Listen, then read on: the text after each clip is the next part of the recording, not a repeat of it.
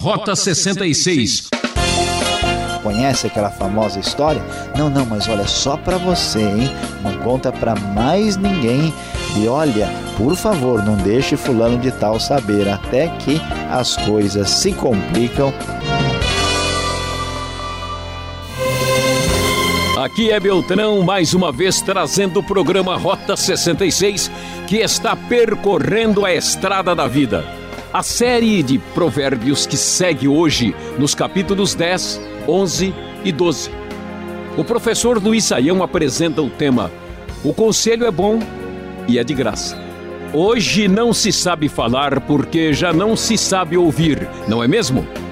Como é importante a gente saber se expressar e isso no tempo certo. Foi um filósofo alemão que certa vez disse: Falar é uma necessidade escutar é uma arte. Bom, para quem então deseja aprender sabedoria, já viu que o assunto está no ouvir e no falar. Eu já vou praticando, falando menos e ouvindo mais. Atenção que a aula vai começar. Rota 66, prosseguindo em nossa jornada pelo livro de Provérbios. Hoje nós vamos estudar os capítulos 10, 11 e 12. E o nosso assunto será: Conselho é bom e é de graça. Talvez você, nas suas andanças pela vida, já ouviu certamente o famoso ditado que se conselho fosse bom, ninguém dava, simplesmente vendia. Pois é, no livro de Provérbios, depois de termos estudado bastante sobre a sabedoria, vamos ver a sabedoria na prática. E agora, a partir do capítulo 10, isso prossegue até capítulo 22, nós vamos ver o trecho do livro de Provérbios que é chamado no livro por pelo título Provérbios de Salomão. E nós vamos então estudar estes provérbios que são, na verdade, conselhos para o dia a dia, para a vida prática. A Bíblia não traz apenas informação sobre a vida celestial, sobre a vida eterna, sobre o porvir, mas ela também nos aconselha sobre a vida aqui, agora no dia a dia. E esses conselhos de provérbios são sábios e são absolutamente gratuitos, são free, é de graça, está disponível para o seu conhecimento, o seu aprendizado. Se você quer ser bem-sucedido nos negócios, quer ser bem-sucedido no seu trabalho, na vida pessoal, veja só os conselhos de Provérbios são conselhos que mostram inteligência e até inteligência emocional. Veja só algumas das questões importantes, especialmente para as nossas relações financeiras e trabalhistas. Observe só, logo no versículo 2, o conselho que surge é: os tesouros de origem desonesta não servem para nada, mas a retidão livra da morte.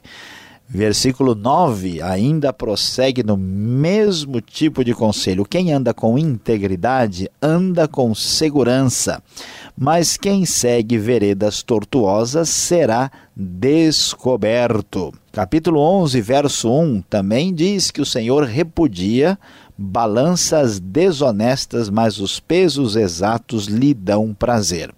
Certamente você vai concordar comigo que uma das grandes necessidades do nosso mundo de hoje é a honestidade como a corrupção se manifesta presente na sociedade.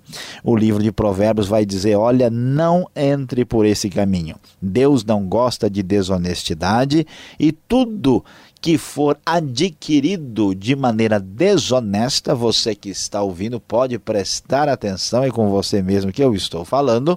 Tudo que for adquirido desonestamente não serve para nada, saia fora desse caminho. A integridade deve ser procurada e buscada. Até porque, logo, logo, quem pratica o mal vai sofrer o resultado das suas escolhas. Por isso, o versículo 25, por exemplo, vai dizer: Passada a tempestade, o ímpio já não existe, mas o justo permanece firme para sempre. O temor do Senhor prolonga a vida, mas a vida do ímpio é abreviada, diz o 27. E o verso 30 do capítulo 10 nos afirma que os justos jamais serão desarraigados, mas os ímpios pouco duram na terra.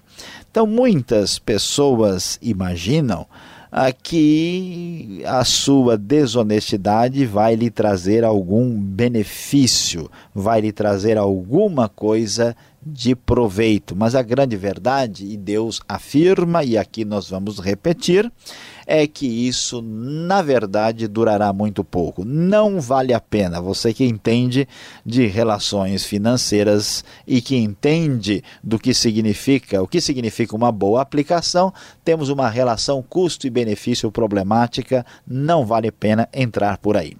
Agora, Provérbios tem mais conselhos bons e são absolutamente de graça. Veja só. As mãos preguiçosas empobrecem o homem, porém as mãos diligentes lhe trazem riqueza. Se o sujeito é folgado, tranquilo, dorme até as 10 da manhã e depois rola para um lado, rola para o outro e não quer pegar no pesado, depois não adianta reclamar e dizer que a sua vida não tem bom resultado, vai dizer que você não tem sorte na vida. Veja bem que aquele que anda desse jeito certamente terá muitos problemas. Por isso o texto prossegue, além de falar isso no verso 4, no verso 26, a crítica à preguiça aparece clara em Provérbios. Como o vinagre para os dentes e a fumaça para os olhos, assim é o preguiçoso para aqueles que o enviam. Você já teve um funcionário preguiçoso? Já precisou de alguém que é de fato muito tranquilo, tranquilo demais? Como é horrível ter de lidar com uma pessoa que não entende o custo do trabalho e do serviço.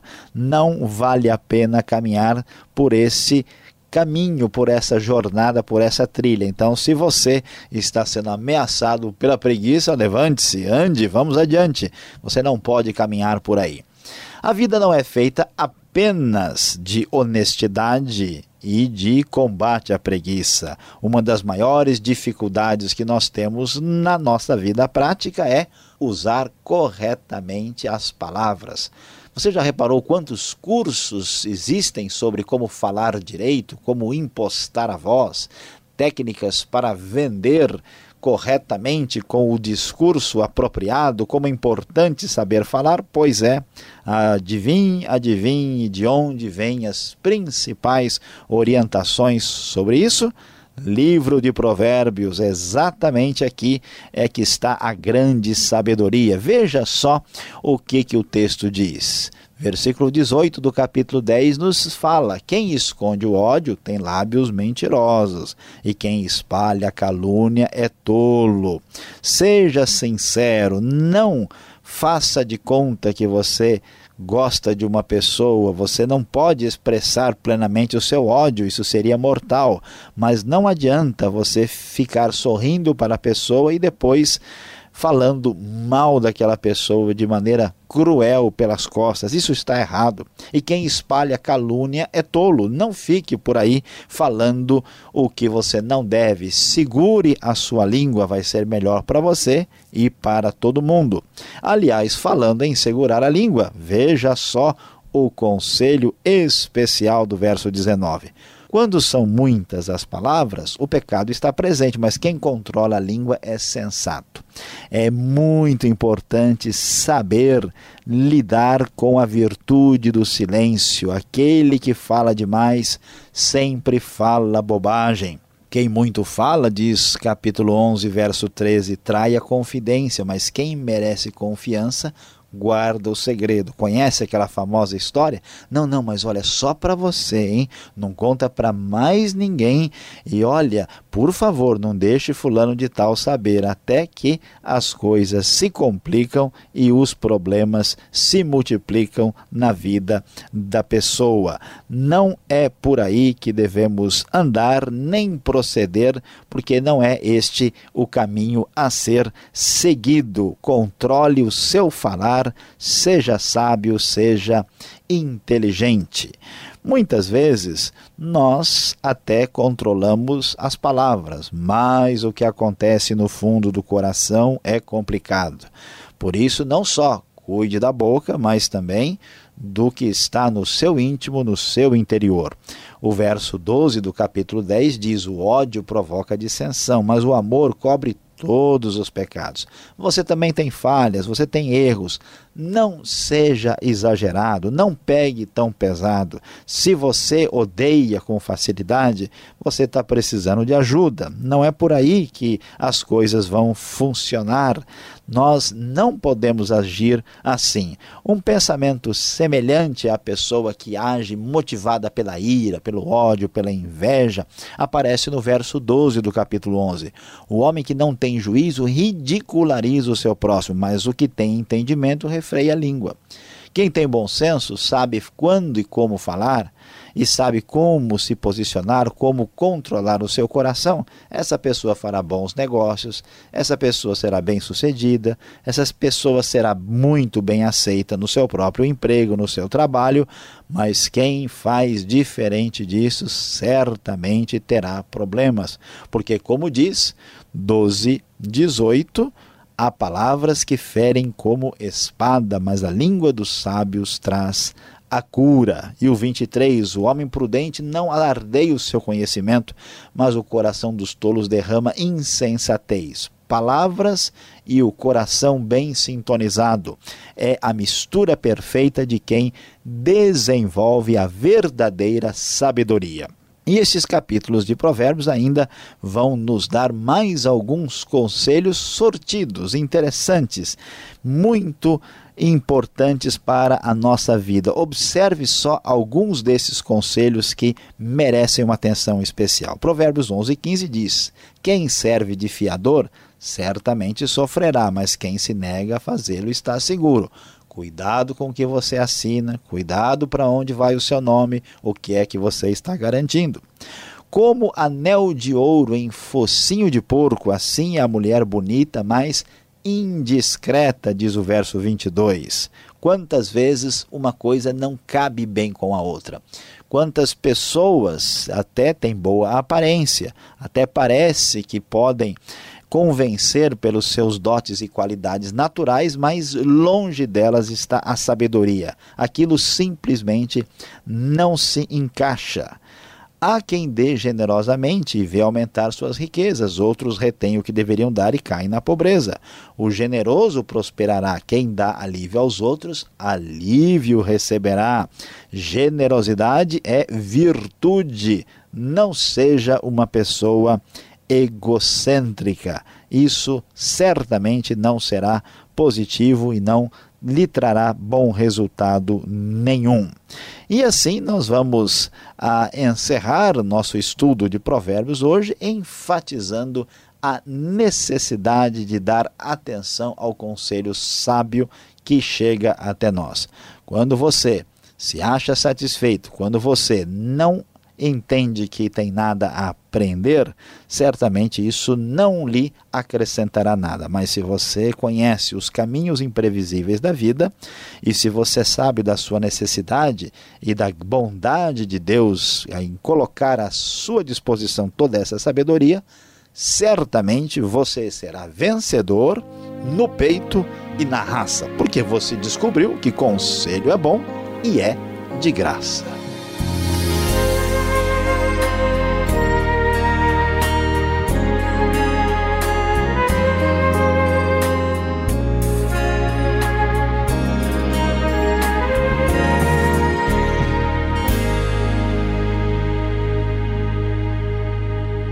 Só um instante e o professor Luiz Saião volta. Você está ligado no programa Rota 66? O caminho para entender o ensino teológico dos 66 livros da Bíblia. Estamos na série Provérbios. Hoje, capítulos 10 até 12. Tema: O conselho é bom e é de graça. Rota 66 tem produção e apresentação de Luiz Saião e Alberto Veríssimo. Locução Beltrão, realização Transmundial. Correio eletrônico rota 66 arroba transmundial.com.br. E voltamos com as perguntas. Você já pensou nisso?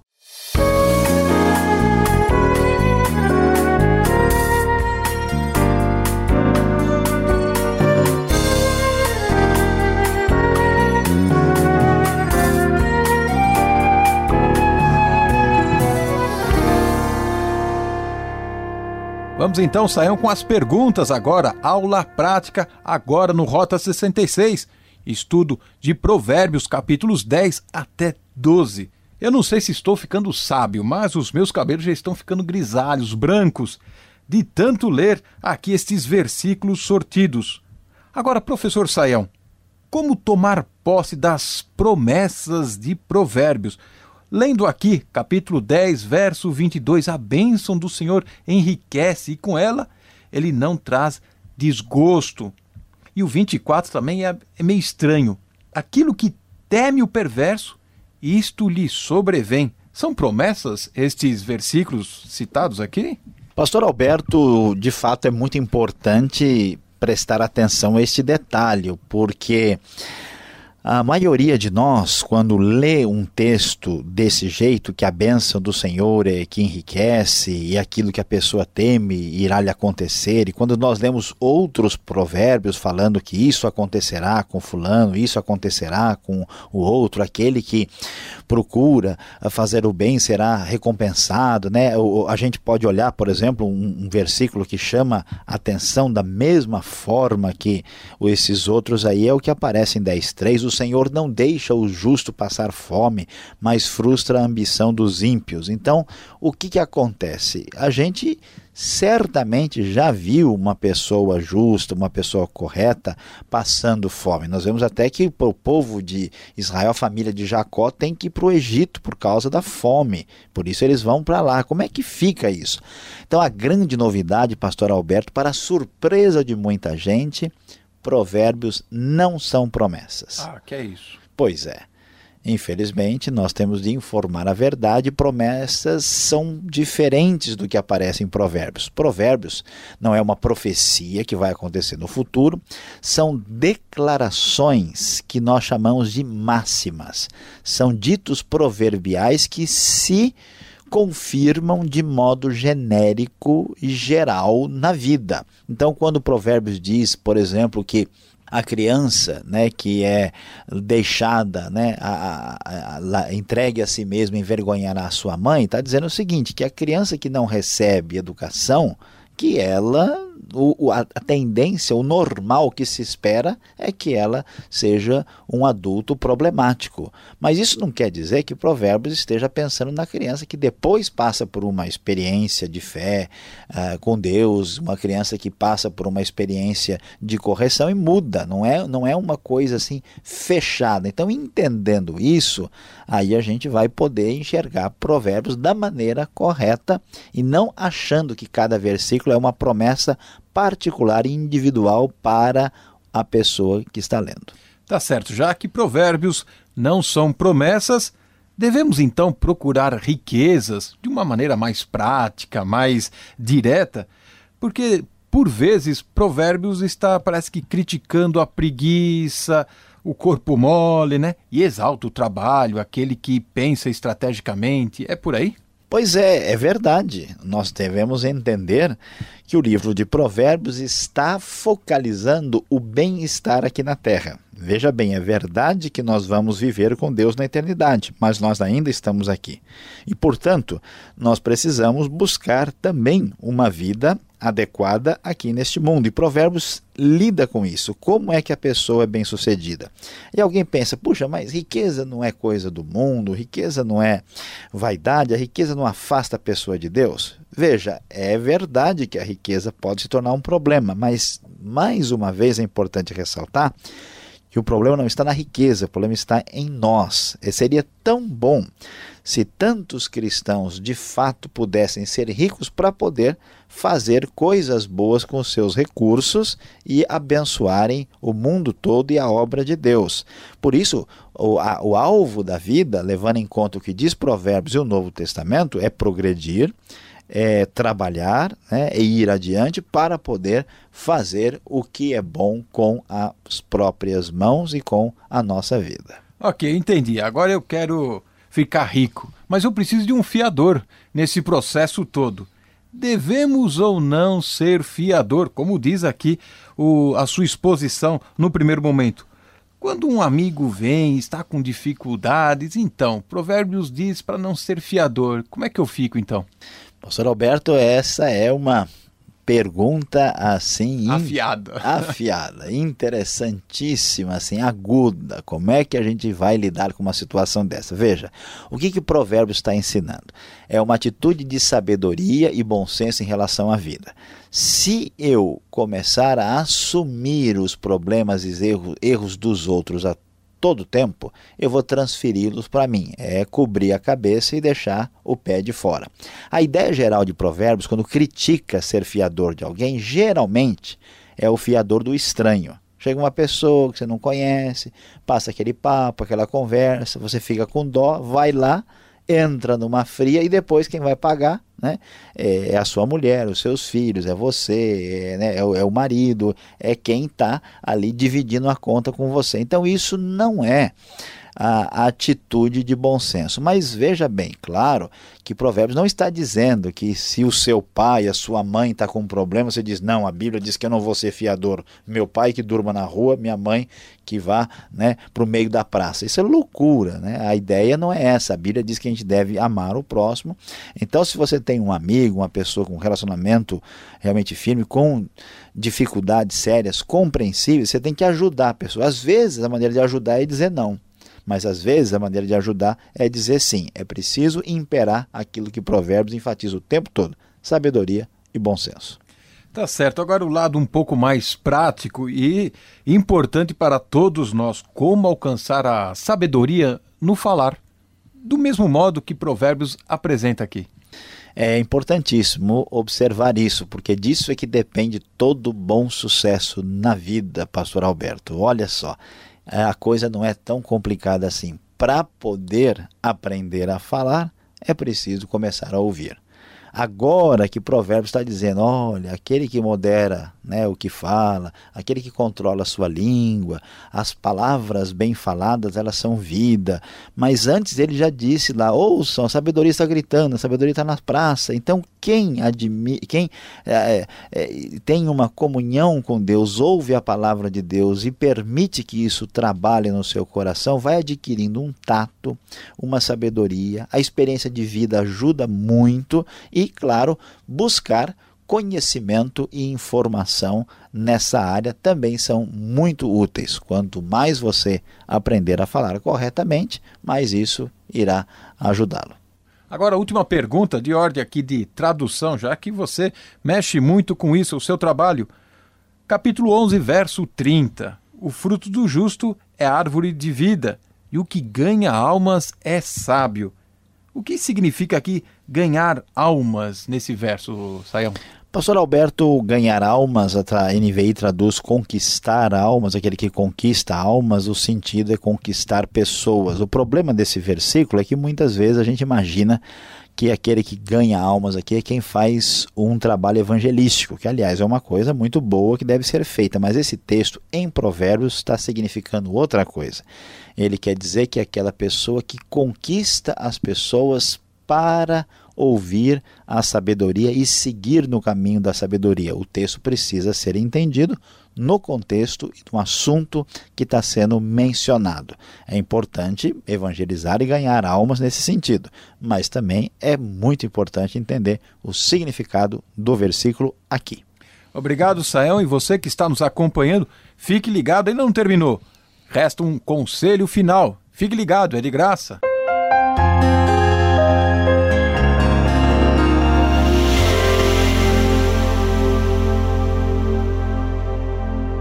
Hoje você acompanhou conosco capítulos 10, 11 e 12 de Provérbios. Sim, você ouviu que conselho é bom e é de graça, e nós vimos aí re, o resultado prático da sabedoria ensinada nos primeiros capítulos de Provérbios. Você já viu muita gente culta, inteligente, falando coisas extraordinárias, mas na vida prática nem sempre isso convence a gente. Então, a grande lição que aqui aprendemos é que sabedoria de verdade só na vida prática. Mais um programa Rota 66 chega ao fim, que pena. Obrigado pela companhia. Esperamos você nesta sintonia e horário com mais um estudo bíblico em Provérbios. Até o próximo e veja o site transmundial.com.br. Tudo de bom para você e até mais.